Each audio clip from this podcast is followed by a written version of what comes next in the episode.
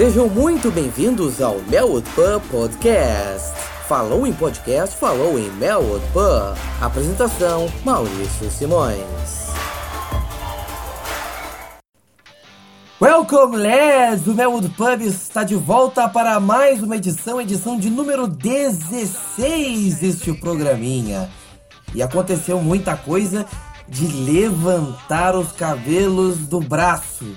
E amigos, tem Champions League pela frente e na, nem tudo se resume em resultados ruins. Vamos uh, também seguir em frente e discutir alguns dos assuntos mais interessantes deste clube chamado Liverpool. Além de falar do jogo contra o Manchester City, vamos destacar aí a estreia do time na Champions League contra o Sevilla. E aproveitando esse gancho de competições que vão intercalar jogos de fim de semana, meio de semana, a questão da rodagem de elenco, a importância desta rodagem de elenco que o Liverpool vai ter de passar nesta temporada. E eu primeiramente vou chamar os nossos queridos participantes desta bagaça neste programa. Primeiramente, o vice-capitão da porra toda, Cledi Cavalcante, de onde você fala. De Recife, eu sou Cledi Cavalcante e não desanimei não, cara sigo, sigo caminhando e tem muita coisa pra gente falar hoje. Leandro Martins, se apresente. E aí galera, eu sou o Leandro Martins de Poços de Caldas, Minas Gerais e sem enrolação, vamos que vamos. E agora vamos apresentar os nossos convidados, ele que chega sempre falando aqui de Academy. Sérgio, se apresente. Olá, meus amigos, aqui de Salvador, Bahia, Sérgio Gustavo falando com vocês. Mais uma vez é um prazer estar aqui dividindo esse espaço. E quem fala agora conosco, o nosso outro convidado é Dasler Marques, jornalista do UOL. Ele que já esteve aqui no Papo Copeiro. Tudo bem, Dasler? De onde você fala? Bom dia, amigos. Falo aqui da Baixada Santista. Um prazer participar com vocês aí. É, um dia depois, né, da derrota aí do Liverpool. Um grande jogo com o Manchester City. Grande para o Manchester, mas um jogo que mostrou algumas coisas interessantes também. É isso aí, agora o Meldpan vai começar a sua sequência de assuntos. E é claro, vamos falar do jogo contra o Manchester City, primeiramente, tocando o barco. Momento da temporada. E este jogo malfadado para o Liverpool, jogo contra o Manchester City, várias coisas aconteceram. É, uma derrota de 5 a 0 sempre impacta. Mas tivemos algumas circunstâncias nesse jogo que foram bastante é, marcantes. Que primeiro foi talvez possa ser considerada a expulsão do Mané. E claro que a defesa também chamou atenção do ponto de vista, de novo, do posicionamento, que mais uma vez se deu espaços para o Manchester City de forma até um pouco preocupante dentro do jogo é, principalmente no primeiro tempo, no, no gol do Agüero, um espaço pelo meio. E o Liverpool teve algumas dificuldades no primeiro tempo é, de, de espaço, justamente de progressão de jogo. Os, as pontas foram os principais espaços que o Liverpool teve, principalmente pelo lado do Otamendi, que era um dos três zagueiros do City, mas infelizmente não teve aquela efetividade e ainda sofreu, claro, com com a defesa. Mas primeiramente eu vou só falar que a, a, o lance da expulsão em si foi um, aquele momento de dúvida se foi para vermelho, foi para amarelo, causa essa, essa dificuldade nessa discussão porque é lance de interpretação por parte do árbitro. E claro, a expulsão desanimou o time de uma forma incrível se a gente observar a mobilização depois do, do lance. Mas realmente o, o ponto negativo nesse jogo foi a defesa, que já volta aquela tradicional discussão: ah, tínhamos que ter contratado um zagueiro. Isso sim deveria ter sido feito, mas não é o, o principal quando se leva em conta que o problema da defesa ele vai além do, do, do nome de A, B ou C, vai a parte de posicionamento. Porque se pegar pelo menos os gols do primeiro tempo do City, o primeiro gol do Agüero foi um lançamento no meio dos dois zagueiros. E no segundo gol do Gabriel Jesus foi aquela aquele lance em que o cara cabeceia simplesmente sozinho. São erros de posicionamento que ficam evidentes é, nessa, nessa equipe. E eu quero apenas destacar que foi um jogo tão complicado e um dia tão ruim que eu cheguei ao ponto de simplesmente desligar. Não valeria a pena acompanhar porque já estava visível que ia acontecer a tragédia. Mas eu quero ouvir do querido amigo Cledi Cavalcante que tem muita coisa a falar. O que que tu tem a falar de tão impactante desse jogo? Olha, meu querido, eu acho que é, pessoas fazem leituras erradas do jogo, sabe? Que é, você é, definir esse jogo assim de uma forma tão simples talvez não seja a não seja a forma mais adequada. E primeiro de tudo, é, existiu um jogo antes do Mané ser expulso e passou a ter outro jogo depois que o Mané foi expulso, porque é, eu acho que com certeza pegou todo mundo de surpresa. Ninguém esperava por aquilo. Nem o, o torcedor mais pessimista ia adivinhar o que aconteceu. Aquilo aí, aquilo, aquele lance com, com o Ederson foi, foi um acidente de trabalho. Não é? Claramente não teve a intenção. Inclusive o Mané foi muito assim, teve um, uma humildade suficiente para se valer de sua própria rede social e pedir desculpas ao jogador pelo lance que não, o, o, cidadão se machucou, acabou sendo substituído, mas, né, eu não culpo o Mané por isso não. O Mané foi imprudente, mas não foi mal, não foi com maldade, não foi, não foi leviano, se assim posso dizer. É, mas se você olhar o jogo, somente quem assistiu, quem acompanhou depois, você viu que antes do jogo, antes do, da expulsão, o, o time estava jogando de igual para igual. Tá certo que já estava perdendo 1 a 0 gol de Agüero, mas o, Liverpool também estava com um ímpeto ofensivo muito bom. E é, certamente, certamente o, o, resultado seria completamente diferente. Porque é, realmente foi uma tragédia, aconteceu e depois disso quebrou todo o, o jogo do Liverpool, sabe? É, esse negócio de lance interpretativo, esse lance de, de ah, podia ter marcado, vale da interpretação, isso vai isso só vai gerar discussões que não vão nos levar a nada. Eu não expulsaria, assim, falando de falando não sendo clubista, mas, né, é, mas as pessoas vão vão julgar como quiser.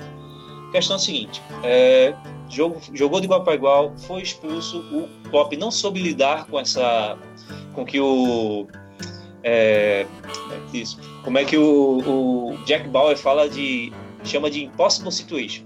Não soube lidar com isso. Não soube lidar com isso, fez substituições que não trouxeram o devido impacto e, mais uma vez, ficou escancarado um problema que a gente fala há muito tempo aqui, que é o posicionamento defensivo. Não é jogador A, não é jogador B, não é jogador C que faltou, deixou de contratar, que, que não estava escalado, que ia resolver esse problema. Acho acredito que até se o Coutinho tivesse em campo, esse esse esse resultado teria teria acontecido nessas condições, porque realmente foi uma foi uma infelicidade, foi um dia que deu tudo errado, não foi realmente o nosso dia. É, e eu fico realmente revoltado com quem faz uma leitura errada do jogo, uma leitura superficial. Porque quem viu o jogo viu que é, o Liverpool teve dois momentos na partida. E o segundo momento foi realmente terrível. Nada deu certo e ficou escancarado um problema que nós já temos aqui. E acredito que mesmo que tivessem contratado um zagueiro, se não resolver a parte defensiva, vai continuar da mesma forma. E assim, eu queria agora ouvir o Dazzler, porque na, na apresentação ali ele falou que teve algo de interessante no jogo. O que, que tu viu de interessante? Pois é, Maurício, eu vejo que a expulsão realmente foi determinante, né? E, e, a gente sempre vai discutir aí se foi correta ou não a expulsão, se for olhar pelo lado da intenção, talvez não tenha sido, mas se for olhar pela, pelo dano que foi causado, digamos assim, a gente vai concordar que, que o Mané foi um pouco além do que deveria no lance. Mas o fato é que eu vejo que o Liverpool é, ainda não é defensivamente seguro para jogar dentro da ideia de jogo que o Klopp espera com, com os defensores adiantados. O Manchester City usou muito bem os espaços É, o Gabriel Jesus e o Agüero são jogadores muito bons em atacar profundidade e na medida em que o Liverpool adianta muito a sua primeira linha, ele vai, vai permitir ao adversário explorar esses espaços e jogar dentro dessa ideia que é muito. coloca sempre muita pressão nos defensores, não é fácil.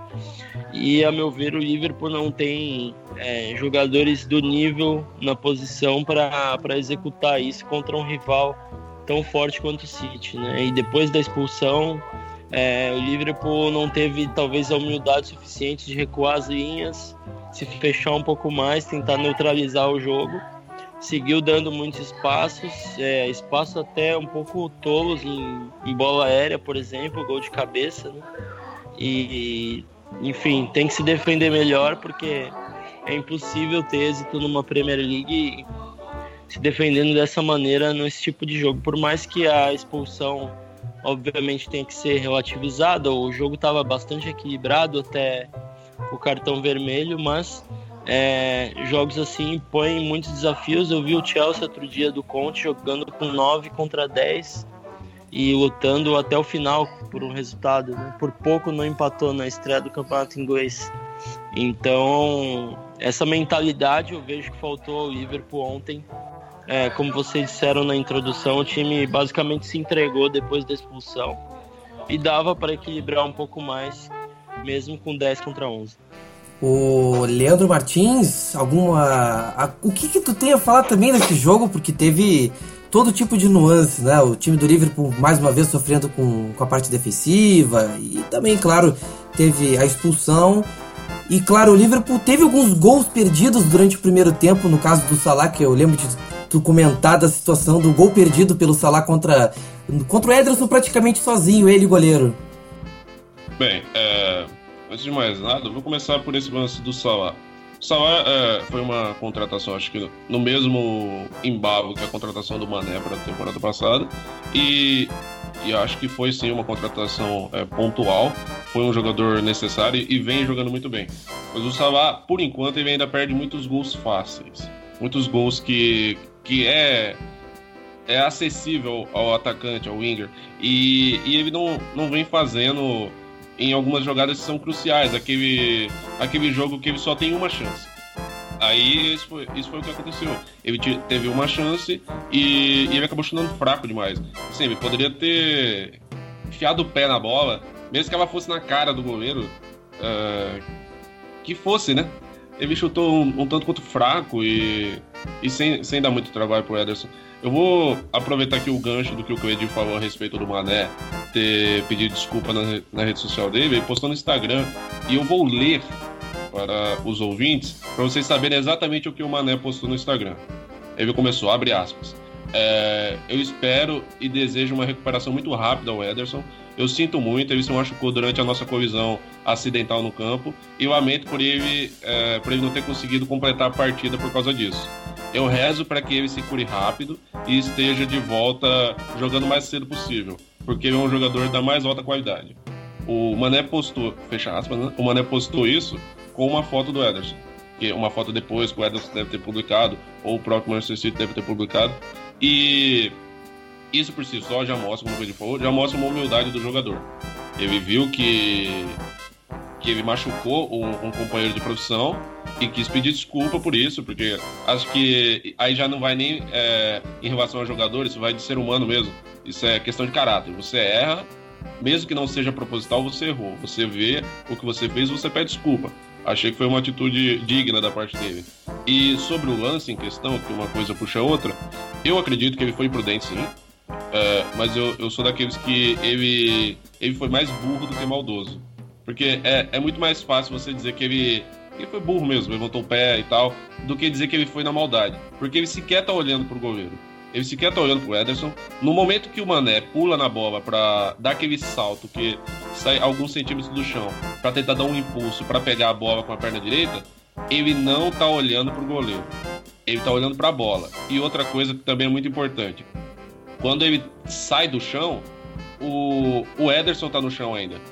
O Ederson pula depois. Então, vale lembrar o fato de que não tinha como o Mané impedir esse choque. mas tinha como o Ederson impedir. Ah, ok, ele é goleiro, ele tinha que ir na bola, ele não ia tomar gol. Ok, mas se o Ederson chega um pouco mais atrasado nessa bola, ele faz uma falta no Mané e o Ederson provavelmente seria o expulso.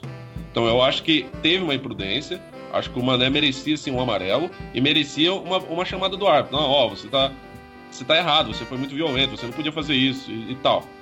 Aí, mas o vermelho eu acho que foi o que acabou com tudo. Sim, é, não preciso falar da, da defesa, porque já foi dito, né? Infelizmente, o posicionamento, enquanto ele não for corrigido, isso nunca vai, nunca vai mudar. Vai continuar assim. A gente já teve momentos com Carger e Ripper que o posicionamento dos dois acabava interferindo. E eram grandes zagueiros. Então, o, o problema de posicionamento na nossa defesa é o de agora. É o do Rogers, ela, ela é muito antiga. Então, ou você demite todo mundo que treina a defesa e, com, e contrata gente que resolva isso, a gente vai continuar nisso para sempre. Porque é sempre os mesmos erros. Ah, o primeiro gol do Agüero. É sempre é um lançamento no meio da defesa. Tem quatro jogadores perto do Agüero e o Agüero passa. É uma coisa que não, não tem explicação. Porque é, todo mundo ficou puto ontem. Ah, mas o River tomou cinco, o Liverpool isso, o Liverpool aquilo. Todos os gols foram foram falha de defesa. Seja por porque lançaram a bola e, e o jogador achou que o outro ia, o outro achou que um ia e não fez nada, como isso acontece muito, ou seja porque o psicológico interferiu. É, e acima de tudo, psicológico, quero deixar aqui é, o, meu, o meu parecer sobre isso. Eu acho que o Klopp cagou pro jogo. Assim, chegou um momento que o Klopp a, analisou a partida e pensou: não, quarta-feira tem o Sevilha. Foda-se o Manchester City. Não, já tá perdido, dane-se. Eu vou tirar aqui o Salah porque é importante, vou tirar o Firmino porque é importante, porque ele não colocou o Solanke porque ele acreditou no Solanke. Ele colocou o Solanke porque ele não queria colocar o, o Sturge e queria poupar o Firmino. Eu acho que ele não colocou o Sturge justamente pensando no Sevilla e, e colocou o Solanke porque era outra opção que tinha aí. Assim, para mim foi, foi uma atitude burra ter tirado o Salah para colocar o Chamberlain. Poderia ter colocado o Chamberlain, mas para mim foi uma atitude burra, porque o Salah era um canto de escape, então no momento ali que poderia tentar alguma coisa, lembrando que estava perdendo apenas por 2 a 0 ainda. Então, tipo, tinha a possibilidade de tentar algo. Assim, você você faz o, o mínimo para tomar o máximo para não tomar mais gols e você tenta ter um contra-ataque, você tem que tentar alguma coisa. Porque como já foi dito, o Chelsea tava com 9 e mesmo você tava tentando. Tá certo, aqui. É, qualquer, eu comentei isso ontem também. Qualquer equipe com menos um jogador e tem qualidade, ela consegue superar. Ela consegue ir um pouco além. Eu acho que ontem a gente não foi além porque o Klopp deu uma freada. Eu, eu acho que o Klopp é o técnico pro Liverpool, sim. Eu não acho que ele. Eu não acho que ele deva ser demitido, como muitos ficam falando mas eu acho que ele, ele pagou novamente por, por decisões dele. Talvez seja decisões de não reforçar a defesa, talvez seja a decisão de que ele não tem uma outra uma outra mentalidade para um esquema tático, um esquema, esquema, tático diferente. Se bem que ontem ele até tentou três zagueiros, né, contando, recuando mais o campo, mas mais uma vez ele, ele acabou pecando, porque as escolhas que ele fez para a partida após a expulsão do Mané elas mais pioraram do que ajudaram. Leandro, só complementando o que você falou, que eu também já vi gente pedindo a cabeça do Klopp já, e eu fico pensando como torcedor tem memória curta também, né? Que até esse presente jogo nós estávamos disputando é, os jogos muito bem, tivemos resultados positivos, né? É, e esquecem que esse jogo também foi uma fatalidade também é coisa do futebol, cara. Todo, todo time está sujeito a perder também. É, o Klopp, o Klopp, assim, ele não foi feliz com o que ele fez ali no, no campo para tentar corrigir. Se, que a gente fala de intenção, que parece, mas não está na cabeça dele para saber. Mas é, me parece que me parece que ele realmente ele realmente fez as escolhas erradas ali, sabe? Também teve um pouco de preocupação por ter jogo de Sevilha, eu acho que estamos só no começo do campeonato inglês, tem muito para tem muito para corrigir, para correr e atrás. Aquilo também, e aquilo também, é, se a gente for escolher vencer o Sevilla na estreia da Champions ou ser goleado pro City, eu acho que não é muito difícil a escolha, né? Eu não falo nem dessa questão de escolha, é, é realmente. É, é, esse, esse jogo, assim, só porque a gente tomou um 5 do Manchester City, é, não quer dizer que a nossa temporada está perdida. O pessoal tá entregando ouro, tá dizendo que não presta, tá querendo apontar culpado, mas tem uns que fazem isso de cabeça quente. Futebol é isso. Futebol, às vezes a gente fala coisa de cabeça quente, mas o problema é quando come, continuam falando essas coisas quando a cabeça esfria. Então, é, tem que ter um certo cuidado. Assim, essas, você tem que ver, você tem que ver o, o, o contexto inteiro. E, né, infelizmente foi uma partida infeliz para nós. E o até perder pro City faz parte, jogando lá em Manchester. É, é do jogo. Seria uma derrota previsível, assim, dentro de uma possibilidade razoável. Se tu olhar para um início de campeonato, faz parte. Olha, e, e a gente não. E nós não perdemos do. Nós não ganhamos do atual campeão na temporada passada? Sim, ganhamos já lá no começo do campeonato. Olha aí. Então, faz parte. É, é do jogo. E lembrando também que o, o, próprio City já foi goleado por diversas vezes sobre, pelo Liverpool. Então, é, você bate, bate, uma hora você. Isso acontece, é natural do futebol. É, porque isso não, quer, isso não quer dizer incompetência. Porque se você for analisar o, negócio, o lance do jogo, houve escolhas erradas, tudo aquilo, tudo aquelas coisas que é, ninguém ninguém está isento, mas assim, é, se o contexto fosse diferente, talvez a gente não tivesse tomado isso na cabeça. Acho que serve muito de lição também. acho que o Pop vai tirar muitas coisas boas, muito aprendizado bom dessa partida, assim, principalmente no, na questão de você agir, você agir, pensar rápido quando as circunstâncias não estão a seu favor, quando acontece um, uma surpresa como foi essa, né? Sérgio, agora eu quero ouvir o que você tenha falado do jogo. Bom, eu concordo com praticamente tudo que foi dito aqui. E eu também não sou um adepto de ter uma reação exagerada sobre esse jogo devido à elasticidade do placar. Porque eu também concordo que foi um, um episódio único, foi um, um, placar singular devido às condições do jogo, devido a tudo que aconteceu, e também concordo que pelo fato do Klopp meio que em um determinado momento da partida desistiu do jogo em prol do, dos nossos próximos confrontos. Como ele viu que devido a, a todo o cenário que estava criado no segundo tempo, uma reação nossa ia ser algo praticamente impossível, ele também meio que largou o, o jogo de mão. Então, assim, claro que as falhas defensivas têm que ser discutidas, claro que a nossa postura em campo tem que ser repensada, mas eu também não, não, não acho que foi uma catástrofe, que isso significa que a gente não vai conseguir disputar de igual para igual com o City na tabela. Também não, não sou a favor desse tipo de reação, não.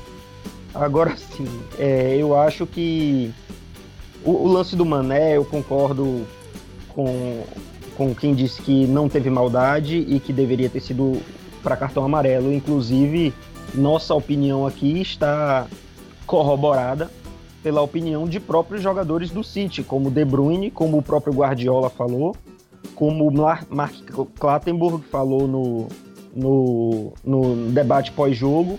Ele é comentarista de arbitragem e disse que o lance, na, na visão dele, era um lance para amarelo porque o Mané tinha os olhos só na bola e já estava com os dois pés fora do chão. Então, assim, o Gary Neville, torcedor do United, nos defendeu. Então, fica bem claro que foi uma expulsão exagerada e que as pessoas que na internet estão acusando e xingando quem discorda disso estão se baseando naquela imagem congelada que postaram na internet do Mané com o pé no rosto do Ederson o que, analisando só a imagem, dá a, a, impressão de que foi um lance maldoso, mas quem olha o lance no jogo realmente vê que não foi. Então a expulsão foi exagerada e a expulsão inevitavelmente mudou a história do jogo. É claro que nós não podemos nos apegar no fato de termos um jogador a menos para justificar tudo o que aconteceu dali em diante. Claro que não. Foram muitos fatores que contribuíram para a nossa derrota ser do jeito que foi eu os gols, acho que tirando o último gol que foi um chute à distância do Sané, os outros gols foram todos com profundidade, é, quebrando nossa linha de defesa que estava adiantada, como o Dassler falou. Se nós jogamos com a linha de defesa adiantada, nós temos que ter a cobertura necessária para os avanços dos jogadores do City e de quem quer que seja. E os jogadores do City, sendo rápidos do jeito que foram, fizeram o que quiseram com a, com a linha de defesa adiantada se colocavam em posição de regularidade, sabiam explorar o, o impedimento para não serem pegos fora de posição. E quando nossa linha de defesa ia dar por conta, eles já estavam dois metros na frente. Foi assim no primeiro gol, foi assim no, no terceiro gol do, do, Gabriel Jesus e no quarto gol do Sané. Todos explorando a nossa linha de defesa adiantada. E isso foi porque o Mané tinha sido expulso? Não, não foi. É porque o nosso posicionamento é assim. Nos jogos em que isso funciona, a gente consegue vitórias excelentes, como foi contra o Arsenal e como tantos outros jogos. Mas nos jogos em que nossa defesa pega fora de posição, a gente dá vazão a tomar esse tipo de gol o tempo todo. E isso sem falar da bola aérea, que foi o segundo gol, né? O lance ali, o Moreno estava na marcação do Gabriel Jesus, e o Moreno abandona a marcação do Gabriel Jesus para ficar, salvo engano, no De Bruyne, que estava solto na área. Aí o Gabriel Jesus avança nas costas do Matip e cabeceia sozinho, sozinho, quase na pequena área. Não dá, e, velho. E ele não é um jogador alto. Tipo, não é Sim, aquele exatamente. centroavante altão. Exatamente, exatamente. Então, enfim, claro que isso tudo tem que ser discutido independente da, da, da, expulsão do Mané. A gente também não pode usar isso de muleta. Mas que o jogo teria sido um outro jogo se não tivesse sido expulso, seria. Poderia ter sido 1 a 0 como já estava o placar 1 a 0 ter acabado 1 a 0 a gente teria perdido o jogo mesmo assim. Mas teria sido uma outra partida, isso é inegável. Então, claro que a gente tem que colocar tudo com o devido peso, não se desesperar, não achar que isso significa que a temporada vai acabar em fracasso e nem nada disso. Porque, por exemplo, na temporada 15-16, nós ganhamos de 4 a 1 do City lá em Manchester e o City terminou na nossa frente na tabela. Então, é um jogo, tem que ser analisado como um jogo. Mas também não podemos ficar só na discussão da expulsão e esquecer as outras coisas. É isso aí. Olha, só para só o adendo, assim, que o Sérgio comentou sobre o Mark Clattenburg. Para quem não conhece, quem está nos ouvindo não conhece, é, ele foi um, um árbitro da Inglaterra, um grande árbitro, inclusive. Acho que foi até eleito o melhor, era do padrão FIFA, apitou jogo de Copa do Mundo. É um árbitro, assim, muito bom, um árbitro de, de, de renome. E ele também, né, com a sua análise, né, principalmente uma análise de, de, de, de quem já tem muita experiência, já que ele não, não apita mais, hoje ele é comentarista, ele viu que não viu maldade e, e ele, se tivesse naquela situação, não aplicaria o cartão vermelho. Então, só, a, só o adendo para deixar a informação ainda mais clara, mas concordo muito com, com o que o, que o Sérgio falou, com o que todos falaram aqui. Eu acho que estão tudo bem, co bem coerente. Tem mais algum complemento dentro do que foi falado, Dazzler? É, não, é só para deixar claro que não é que seja um problema o Liverpool jogar com, com a linha de defesa dessa forma. Acho que é muito mais a proposta de jogo do Klopp, como era no Dortmund, né? É, e isso certamente permite ao Liverpool muitas outras coisas boas, gerar situações ofensivas quando ele recupera a bola nessa, nessa parte do campo. Né? A meu ver, é muito mais um, um ajuste ali de defensivo, né? ajustar esse comportamento, é, tentar é, deixar os, os, defensores mais confiantes também. Né? Essa questão mental é muito importante em jogos desses, em que uma bola respingada, o De Bruyne dá um passe de primeira ali, e é um senhor jogador, pra esse, principalmente para esse tipo de lance e aí desmorona tudo, né? Então requer muita concentração defensiva. E o Liverpool já na estreia, a meu ver, perdeu dois pontos fora de casa contra o Watford, né? Foi isso, né? Se tiver errado, me corrijam. E por desatenção defensiva, por, por desconcentração, né? Então acho que passa muito por aí do que simplesmente se pensar, ah, vamos jogar com a linha defensiva recuada. Não, a proposta do time é essa, né?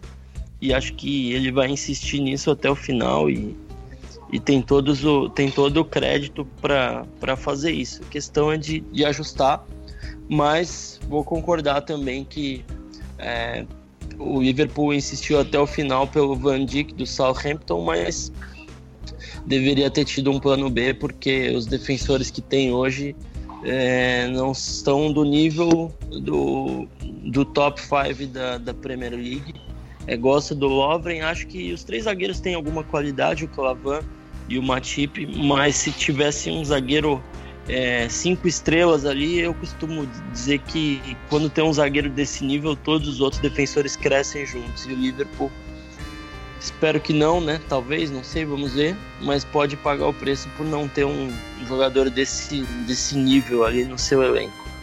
Eu acho até que questão de zagueiro, acho que ele tá muito. Está um pouquinho em falta no mercado, para ser bem sincero. E assim, tem, tem zagueiros muito bons, mas você não vê uma abundância de, de zagueiros fantásticos. E os que tem, né, são. É, dificilmente a gente obtê-los a melhor opção do mercado seria realmente o, o Van Dijk, o Van Dijk. Mas, né, eu concordo que poderia ter um, umas opções.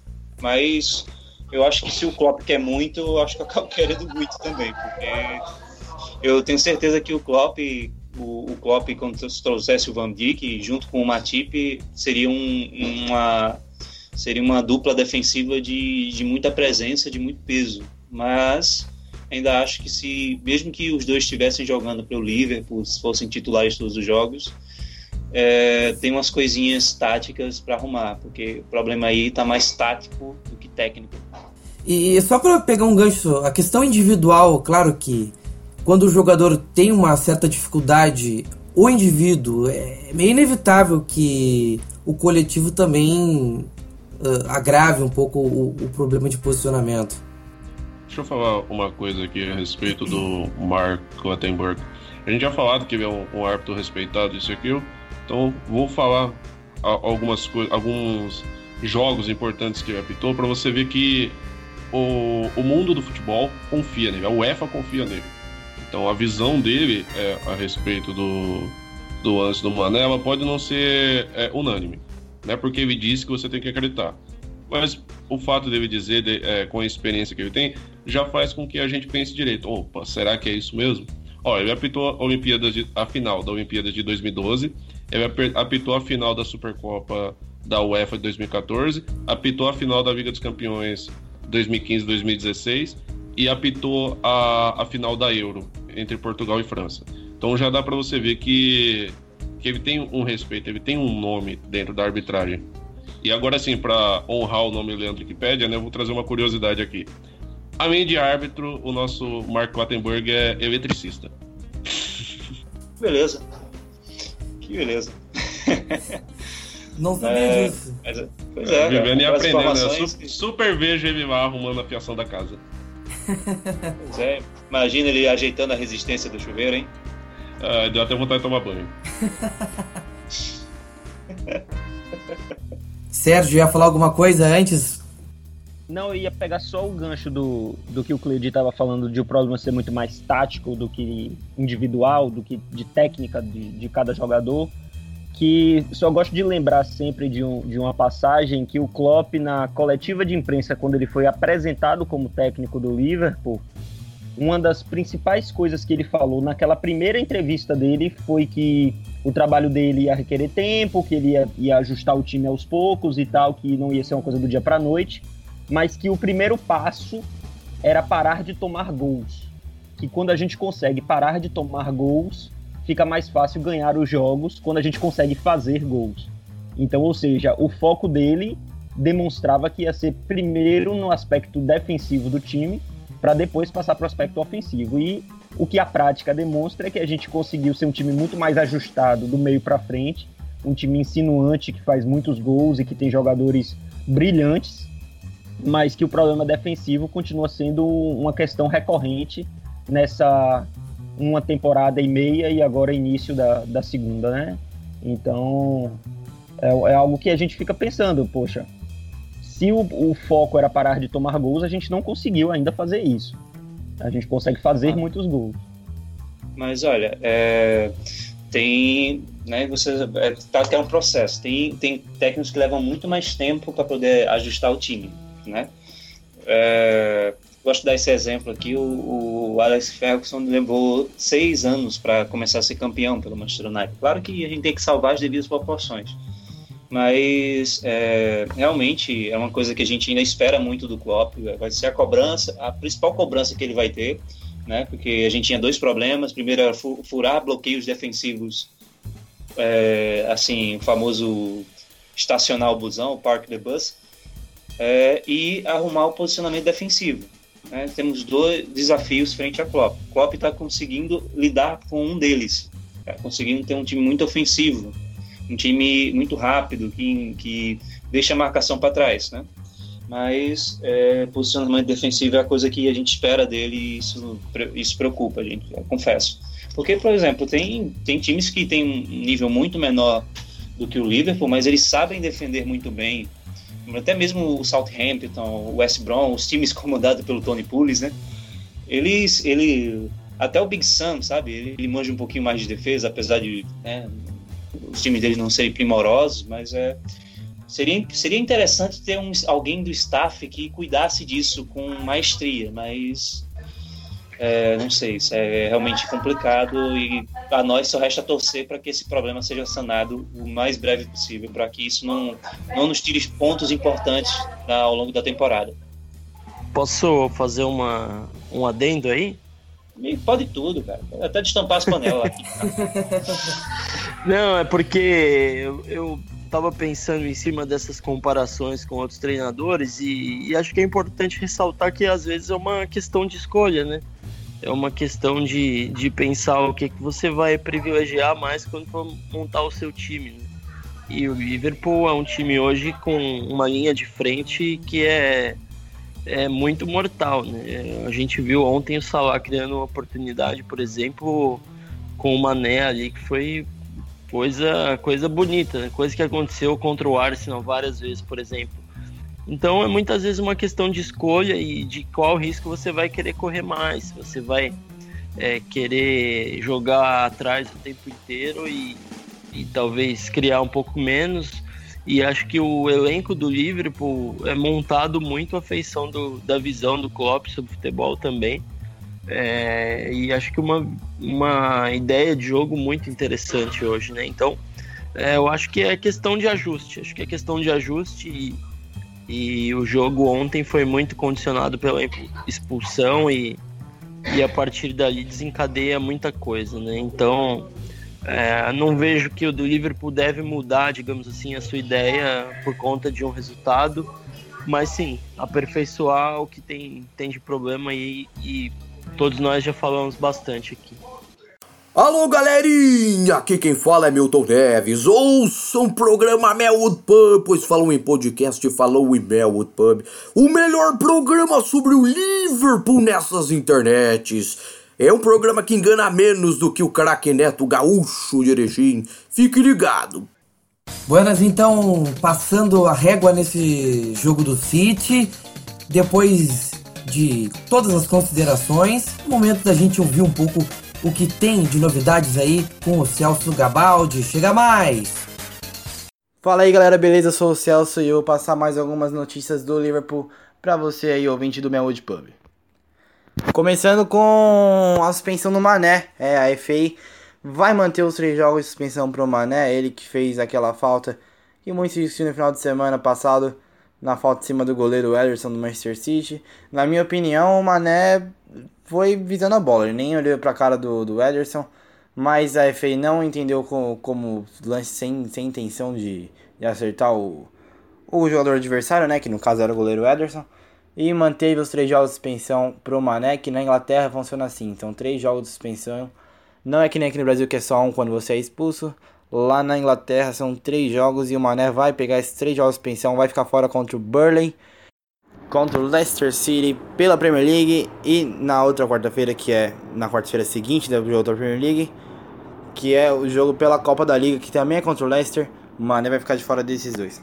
É, Felipe Coutinho tá voltando a ser relacionado pro Liverpool na partida contra o Sevilha. Se você estiver ouvindo isso antes ou depois da partida, o Coutinho foi ou vai ser relacionado.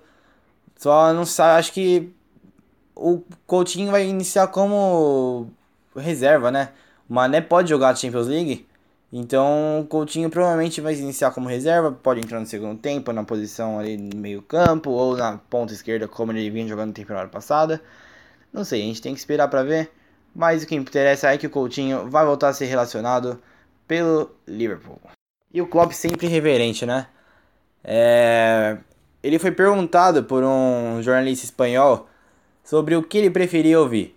O hino do Sevilha ou o Never Walk Alone.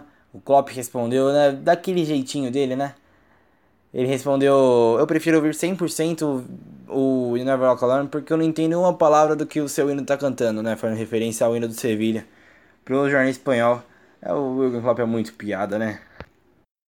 E é basicamente isso, galera. Eu sou o Celso, meu Twitter é arroba Celso Gabaldi, eu sou o criador da Enfield Brasil. Espero que vocês tenham curtido. Bom programa pra nós. Valeu, fui. É nóis, galera. Falou. Depois de ouvirmos o Celso, é hora de falar de UEFA Champions League. Liverpool estreia contra o Sevilha. Depois de um jogo difícil no fim de semana, tem um jogo que também vai ser difícil contra o Sevilha, mas é em terreno hostil aos espanhóis. E é um desafio. Liverpool vai, pelo menos, é, contar com Mané, que não, não está suspenso para a Champions League. Coutinho pode estar de volta, um reforço e tanto para a sequência da temporada. O UEFA Champions League, jogo contra o Sevilha, primeiro compromisso. E aproveitar também esse assunto de Champions League, Premier League, tudo um próximo do outro, para também fazer algumas considerações quanto à rodagem do elenco, o quanto vai ser necessário é, fazer uso do, das peças que estão no grupo. Primeiro eu quero ouvir o Leandro Martins a respeito dessa estreia na Champions League. O que, que tu espera desta primeira partida contra a equipe do Sevilha? Bem, a gente vai ter a famosa noite de Enfield, a noite europeia de Enfield. A gente vai, vai jogar em casa, numa Champions League, depois de um tempo, é, assim, na fase de grupos, depois de um tempo, e eu espero nada, nada além da vitória. É, o Sevilla teve algumas mudanças, deu uma balada, mas ainda, ainda são 11 contra 11. A gente sabe que tudo pode acontecer dentro do futebol. É, eu espero muito uma vitória. É, eu sempre sou daqueles que 1 a 0 para mim é, é, goleada. Eu acho que vencer, independente do placar, é o que importa. Você pode tomar cinco gols, mas se você fizer seis, aí para mim tá tudo ok. E, e vai me falar também, é, não só uh, do Sevilla, a gente tem dois jogos em Enfield, que é contra o Sevilla e contra o Birmingham. São os próximos jogos. E, a, e depois disso, faremos três jogos em sequência fora de casa. Contra o Leicester pela Premier League, depois contra o Leicester pela Copa e depois contra o Spartak. Então acho que jogos em Enfield são muito importantes para a gente se impor. Então acho que contra o Sevilla a gente não pode dar chance. A gente tem que, tem que ir para cima, a gente tem que mostrar que, que na nossa casa quem manda somos nós e a gente tem que vencer de, de qualquer forma. Eu acho que uma vitória assim para início de Champions, para início do grupo, uma vitória quem vence primeiro sempre acaba saindo na frente. Então é muito bom que a gente que a gente não perca pontos, principalmente jogando em casa. Quero ouvir então Cledi Cavalcante, sua projeção para o jogo contra o Sevilha. Meus queridos, é... finalmente as noites europeias no Enfield pela fase de grupos estão de volta, né? Aqui eu tô particularmente muito animado, já contando os segundos para quarta-feira, né? Que aí é, a gente do jogo anterior a gente só só leva o aprendizado mesmo, deixa para trás e o foco o foco é para frente e vamos mandar para frente. É, eu espero eu espero realmente uma vitória, eu não só não espero um jogo fácil, mas quem é o Liverpool sem jogo fácil, na verdade. Eu, eu espero uma vitória sim, porque nosso time vai estar completo, ainda vai ser reforçado, possivelmente reforçado pelo Coutinho. Não acredito que o Coutinho comece jogando, né? Tanto pela, pela fase de recuperação, também dando é, prioridade aos que já vêm jogando. É, mas acredito que ele, se ele tiver escalado, ele pode entrar no decorrer da partida, pode é, já mostrar lampejos do, do Coutinho que ele já está acostumado.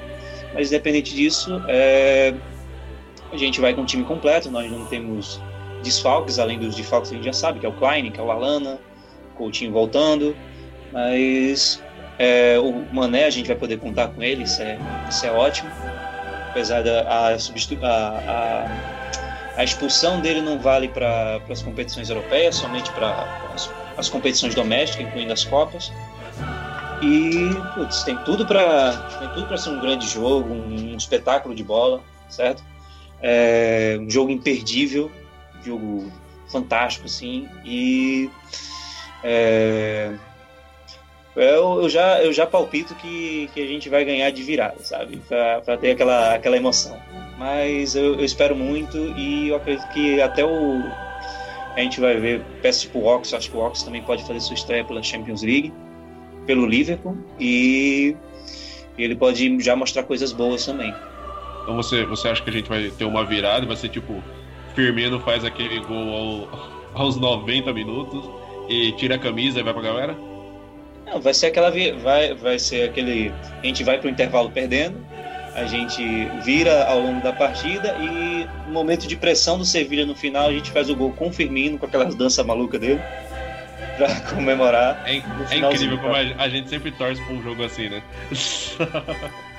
É, cara, se, porque, procura, se procurarem no meu Wood Pub, a gente já tem um histórico de, de jogos. É, a gente já tem um histórico de querer jogos assim. Não, e é, até o, o Dassler, que também acompanha a, a mídia, né, vai concordar comigo que muitos consideram o Liverpool um dos times mais divertidos de se ver jogar, sabe? É, eu é... acho que sim, no momento, sem dúvida, né? Tem sido muito bacana. É, jogo com Arsenal, por exemplo, é, jogos da, da Champions contra o Hoffenheim, enfim, teve, teve muita coisa legal e acho que muito bom ver o Liverpool de volta à Champions, né? A, a Champions ganha muito com a presença de um time com, cinco títulos europeus, enfim, sempre muito lembrado pela final contra o Milan e, e voltando com condição de fazer um, um, grande torneio, né, mantendo seus jogadores aí. Acredito que o Coutinho deve começar no banco, aí começar a entrar aos poucos. O Klopp certamente vai, vai dar um, um gelo nele aí, talvez, né? Imagino. E, e aos poucos vai, vai reconquistar o seu espaço. Não sei se no meio, não sei se pela ponta mas acho que vai ser um grande jogo contra o Sevilla. Sérgio, quero ouvir o que que tu tá esperando deste confronto contra a equipe do Sevilha. Bom, amigos, é, de antemão também já expresso minha felicidade incontida de ver o Anfield novamente numa noite de Champions League, torcida maravilhosa cantando. Realmente sempre são momentos especiais. Parece que tem algo diferente quando é pela Champions League o Will Never Walk Alone soa mais alto, o estádio fica mais bonito. É um negócio incrível. Então eu já estou ansioso também desde já. E assim, sobre o, o, jogo em si, eu obviamente também espero uma vitória. Não acho que vai ser um jogo fácil. É, o Sevilha é um time que tem determinadas características de jogo que são muito similares às nossas, inclusive a defesa não tão segura quanto o ataque deles. Tem sido assim desde o do Sampaoli, agora com o Berizzo de técnico, tem mantido essa, essa pegada deles também, de ser um time insinuante na marcação, rápido e, e que faz muitos gols e que também acaba eventualmente também cedendo muitos gols. Mas assim, eu, eu tava dando uma olhada no, no estilo do Sevilla nas últimas partidas, eles têm jogado muito com 4-1-4-1, que em determinado momento de jogo pode se converter em um 4-3-3 com os dois pontas, né, os alas pontas, que tem sido o Jesus Navas de um lado e o Nolito pelo outro lado, se aproximando mais do, do centroavante deles, que tem sido titular, tem sido o Ben Yedder, que também é um jogador é muito rápido, é um jogador interessante. E quando eles estão na recomposição, aí os, os dois alas recuam, fazem uma linha de quatro com os dois meias, que tem sido o Ganso e o Pablo Sarabia, e aí fica o, aquele 11 de volante mesmo mais fixo ali. Então fica um 4-1-4-1. Então, é, eles são um time também que, que tem uma fluidez muito boa no meio campo. São jogadores interessantes. Jogadores que estilo similares aos nossos. De, de serem é, polivalentes, assim, de saberem se adaptar a, a, determinadas posições, de fazerem cobertura de, de marcação, recuar mais para cobrir marcação, como um jogador nosso que tem uma qualidade muito grande de fazer isso é o Lalana, que infelizmente está de fora. O Lalana sabe descer para o ataque, se, se unir aos jogadores de ataque, mas também cobre um espaço de campo muito bom. Então, é um time que preza muito por isso também, assim como o nosso, o Sevilha. Então, eu acho que vai ser um jogo que vai ter situações de, de, de jogo muito variáveis, momentos em que um time vai estar tá mais atacando, momentos em que o outro time vai estar tá melhor. Acho que vai ser um jogo muito laicar. Como a gente está com o fator de jogar em casa, de ter o apoio da nossa torcida e de, apesar do jogo de ontem, estarmos em um momento bom, termos começado a temporada em um momento bom e termos os nossos jogadores é, à, à, nossa disposição, inclusive o Coutinho. Então eu acho que nós vamos ganhar sim, mas eu acho que vai ser um jogo com a pegada assim, 2 a 1 3 a 2 alguma coisa nesse sentido aí também. Eu acho que vai ser um jogo com que vai deixar a gente com o coração na mão em alguns momentos. Acho que o Coutinho deve começar no banco também, mas com certeza deve entrar no segundo tempo, a não ser que a questão física realmente o impeça. Mas pelo que tem se desenhado, eu acho que ele entra sim nos últimos 25, 30 minutos do jogo ali. E eu acho que vai ter gol do Firmino e vai ter gol do Mané também. É isso aí. Eu vejo esse jogo bem aquela partida lá cá, o jogo aberto, vai ser um jogo bem divertido de se ver, muito provavelmente. As características dos dois times vão acabar uh, aflorando dentro de campo. O Liverpool vai ter um jogo bem aberto contra o, Sevilha e é aquele jogo que, de certa forma, vai ser um pouco uma espécie de de revanche a, aquela final da UEFA Europa League da Europa League que teve aquela virada. Acho que esse jogo de certa forma vai ter essa sensação. Para alguns pode ser que sim, né? É o primeiro, é o primeiro confronto entre os dois times desde aquela final em Basel. Olha, eu acho que esse jogo vai ser, como diz o, como costuma dizer o Mauro César Pereira, um placar bailarino. Tá com toda a cara de que vai ser baseado em um placar bailarino esse jogo eu vejo a, a, a primeira partida assim em casa como um fator que vai ajudar bastante no time para pegar confiança na competição. Estreia em casa dá uma tranquilidade maior para a equipe poder criar uma casca já para a sequência da Champions League e encarar a competição de forma bastante segura. Vai ser aquele jogo é, difícil porque os times espanhóis costumam sim fazer grandes exibições nas competições europeias. Olha, vou te falar, o Liverpool precisa abrir o olho contra o Sevilha. O time espanhol sempre, sempre trata de complicar a vida. Mas é jogo que eu acredito que vai ser realmente um palpite vitória do Liverpool, mas com aquele placar cheio de gols lá e cá e muita emoção, que eu acho que isso faz parte da, da brincadeira. E eu queria saber se tem algum, mais algum complemento de algum de algum de vocês a respeito desse jogo contra o Sevilha. Dazzler, tem algum complemento a respeito dessa partida? Ponto, um pouco do que esperado do, da diferença dos times? Não, o que acho que dá para complementar é que é um jogo bem interessante do, do ponto de vista técnico mesmo, né? São duas equipes que jogam futebol bem vistoso é, o, o Sevilha vindo da gestão do São Paulo e agora para a gestão do Berizzo, que é um treinador com ideias é, semelhantes à do Bielsa e, e, propõe um jogo bem legal, agradável, né? E, enfim, a equipe que, que sofreu algumas perdas na janela, se reformulou e tem começado o campeonato espanhol bem. E a gente tendo a possibilidade de ver o Ganso, né? Num, um jogo contra o Liverpool, por exemplo, é bem interessante.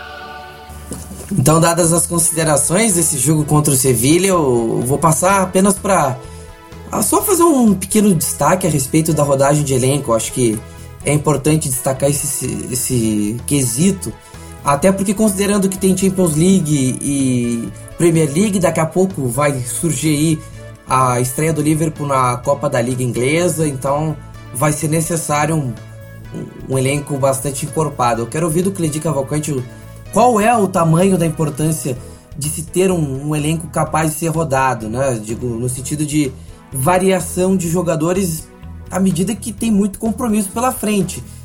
Olha só, importantíssimo, uma coisa que era era alvo de discussão que o Liverpool não tinha elenco com profundidade, eram jogadores que acabavam tendo que disputar muitos jogos e aí tivemos inclusive problemas com lesões, lesões geradas principalmente pelo desgaste. E hoje nós temos um, um elenco maior, um elenco, mas não é maior no sentido de pô, tem mais gente apenas, mas é maior com qualidade. Nós temos jogadores inclusive versáteis que podem cobrir mais de uma função, podem é, serem acionados de diferentes formas. Né? Você olha para o banco do Liverpool agora, você agora tem opções, né?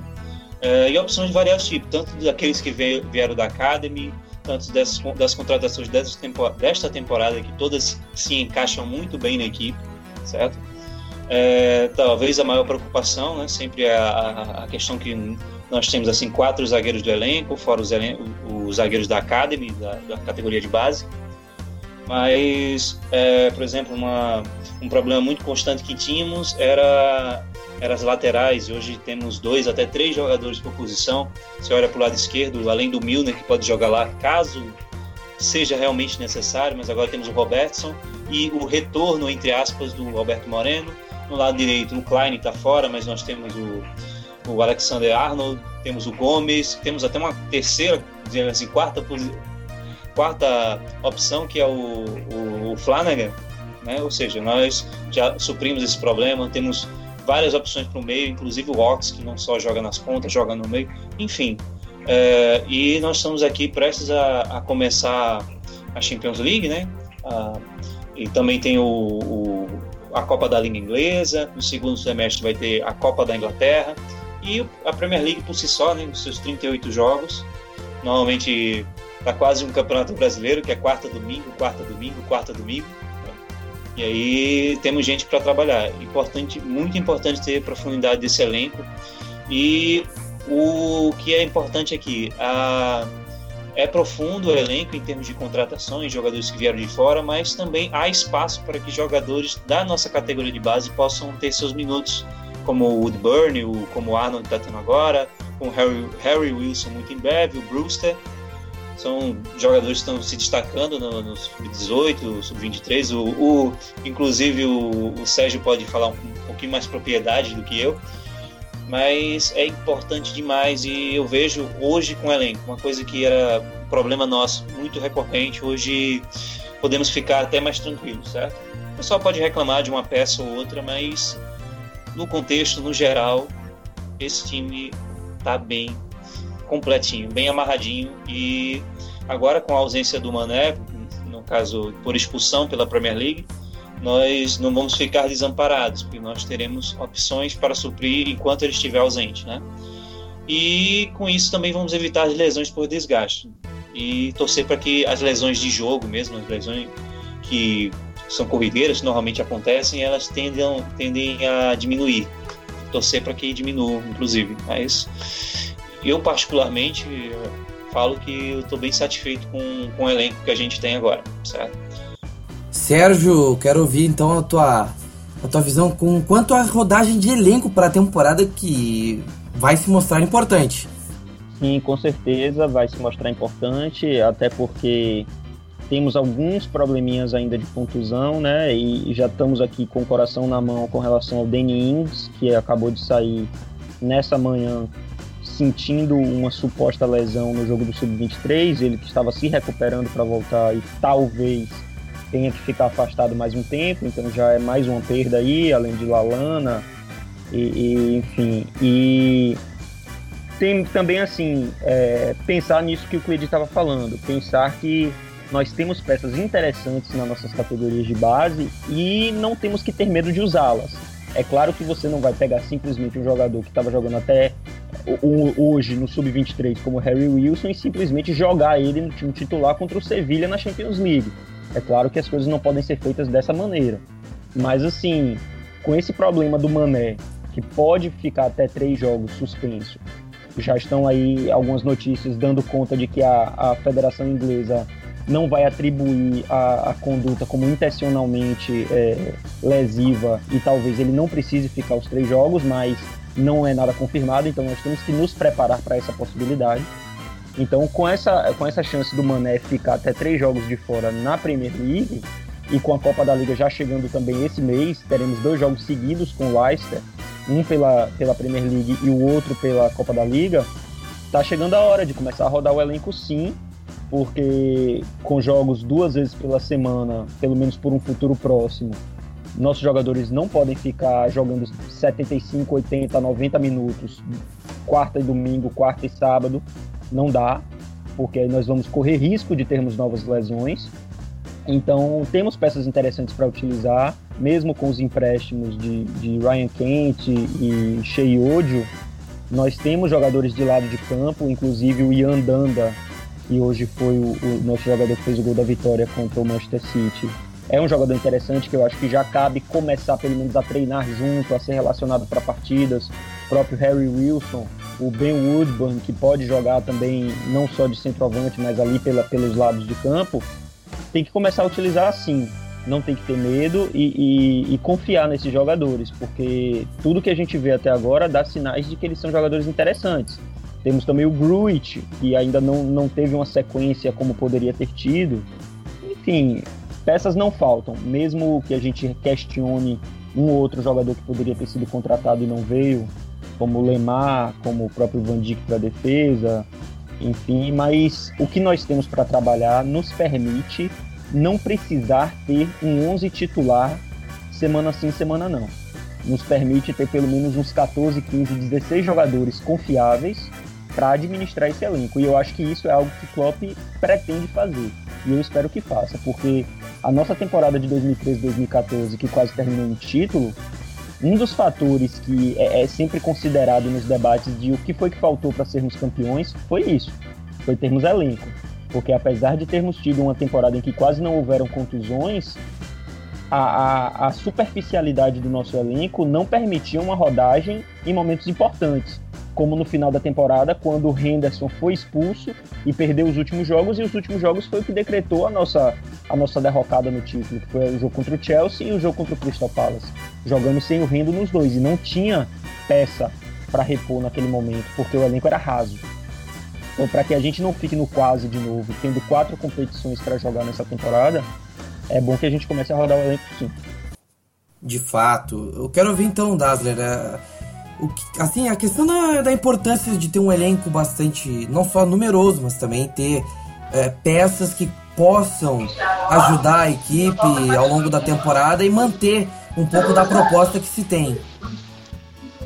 É, acho, acho bem interessante esse tipo de discussão, Maurício, porque é, acho que está muito inserida no contexto do, do projeto de futebol do Liverpool, né? Que é de ter um time jovem, um time rápido, e você simplesmente não faz isso é, sem promover jogadores jovens em algum momento, sem manter um elenco jovem e sem manter um elenco saudável e com, com o tanque cheio, digamos assim, né? Então, se você não rodar, você não vai conseguir executar essa proposta sempre, né?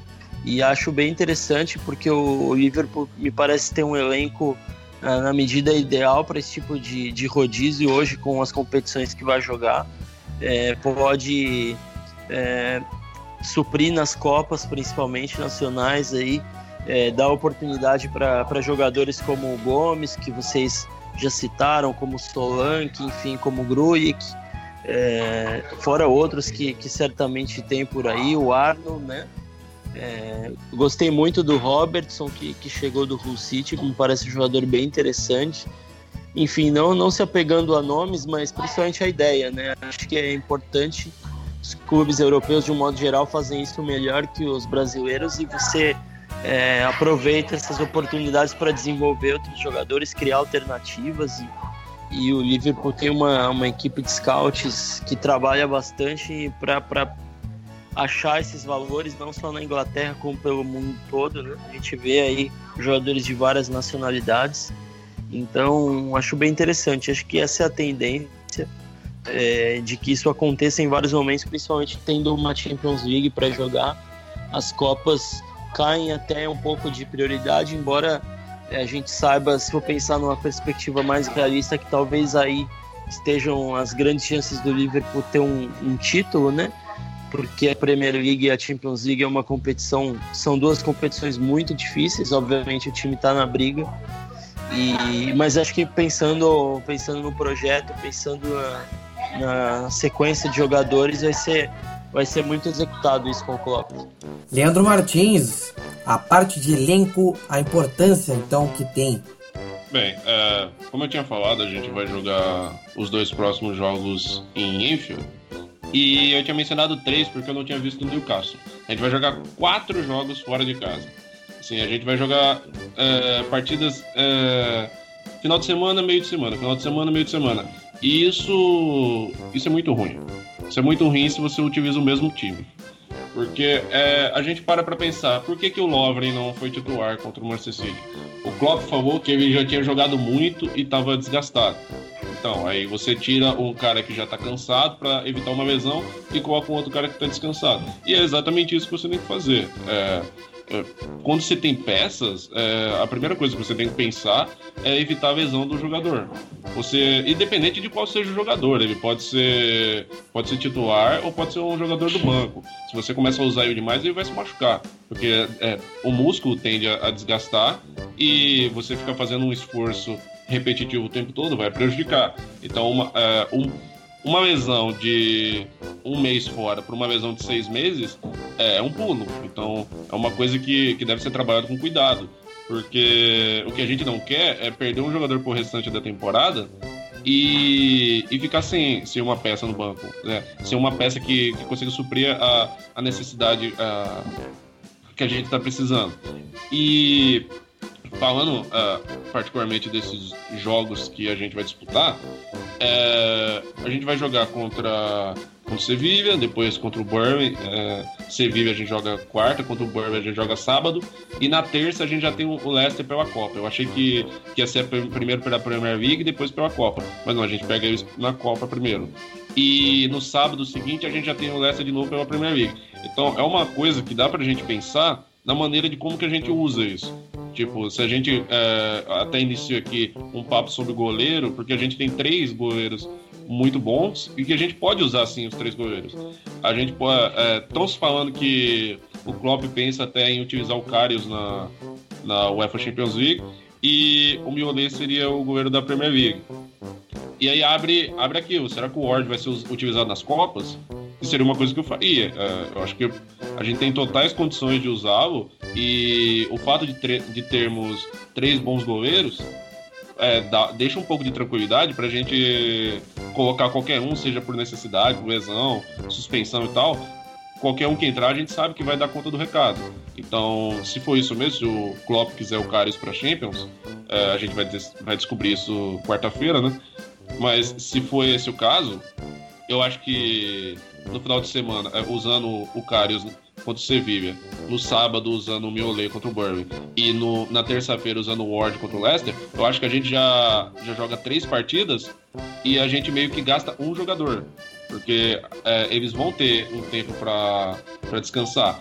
E, e sobre o restante do elenco, é muito bom isso que o Sérgio falou sobre a suspensão do Henderson. Aí foi um momento muito drástico.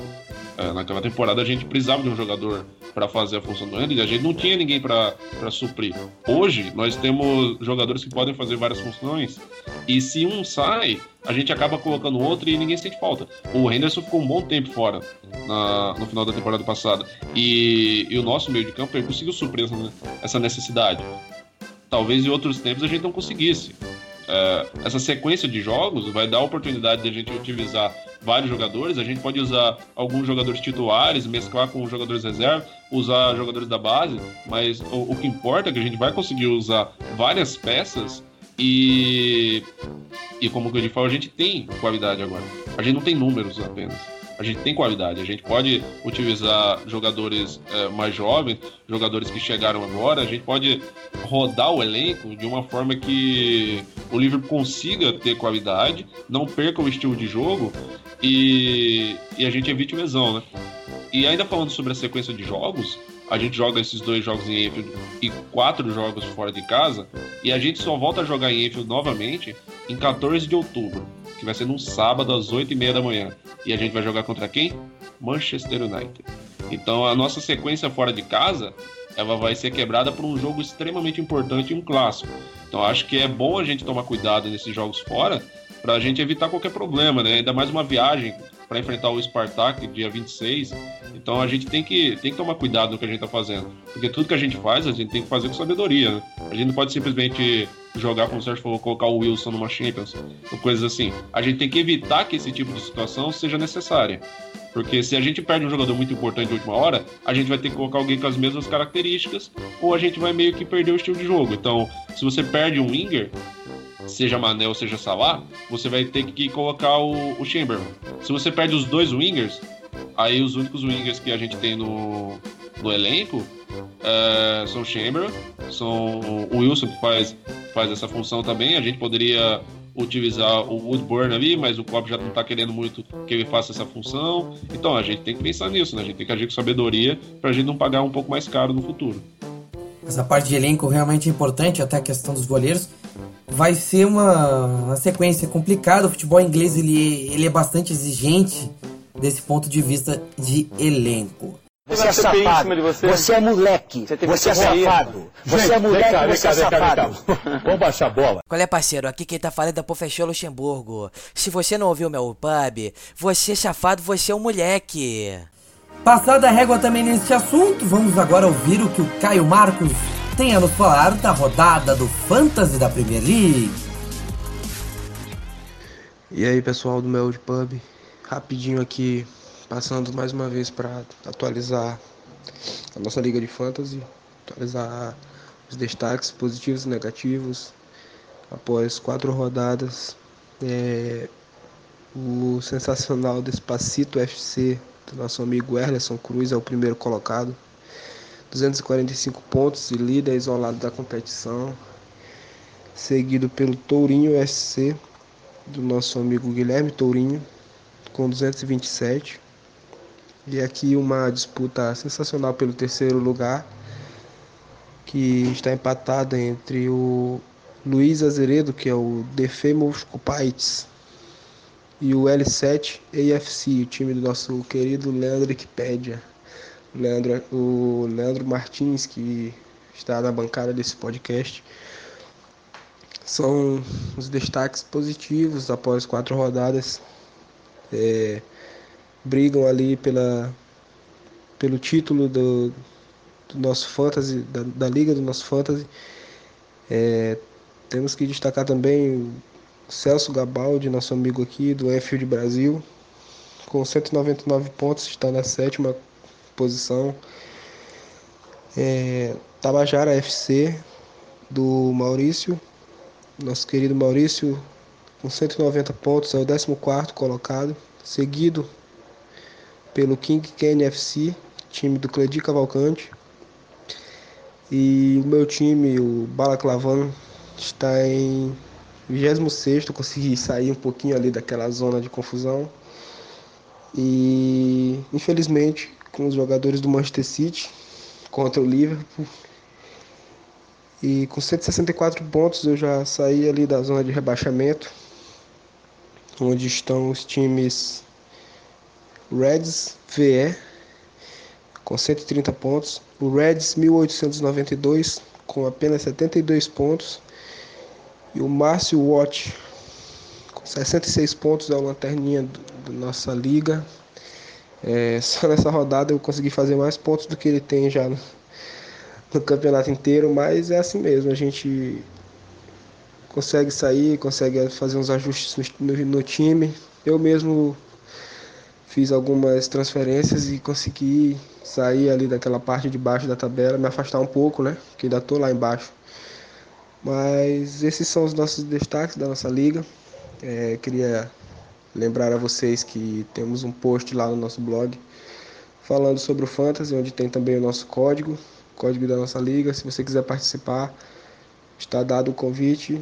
E tem o nosso post lá no, no nosso blog explicando tudo detalhadamente como funciona o Fantasy.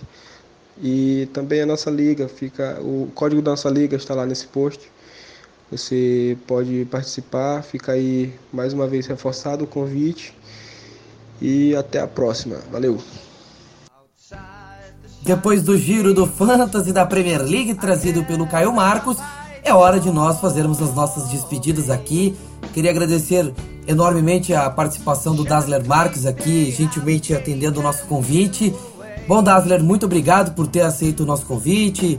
Bom, se despeça do nosso público e diga como a gente pode te seguir nas redes sociais, essas, essas coisas, como podemos interagir contigo. Então, eu que agradeço pelo convite, foi um prazer é, participar com vocês, sempre bom estar tá ainda mais informado por quem acompanha o Liverpool com a, a dimensão que vocês fazem e estou à disposição de todos aí nas redes sociais, no Twitter principalmente mais fácil, né?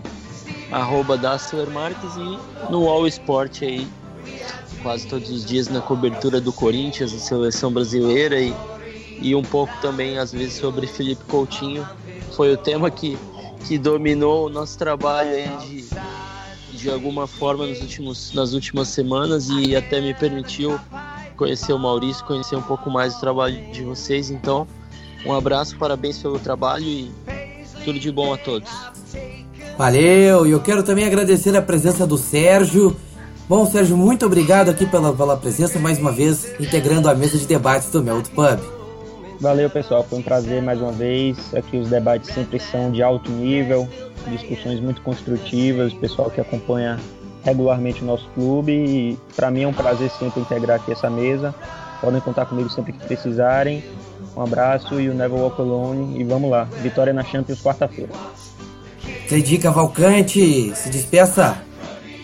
Muito feliz de estar aqui novamente. Agradeço aos amigos, o, principalmente os que aceitaram o convite, o Dasley e o Sérgio o Leandro e o Maurício, nossa, nossa mesa aqui fantástica. Eu só tenho a agradecer e deixo minha rede social, arroba Cavalcante. Me segue que você não se perde. Leandro Martins, seu tchau. É sempre uma pena, assim, é sempre triste quando a gente tá dando tchau, porque o debate é sempre muito bom.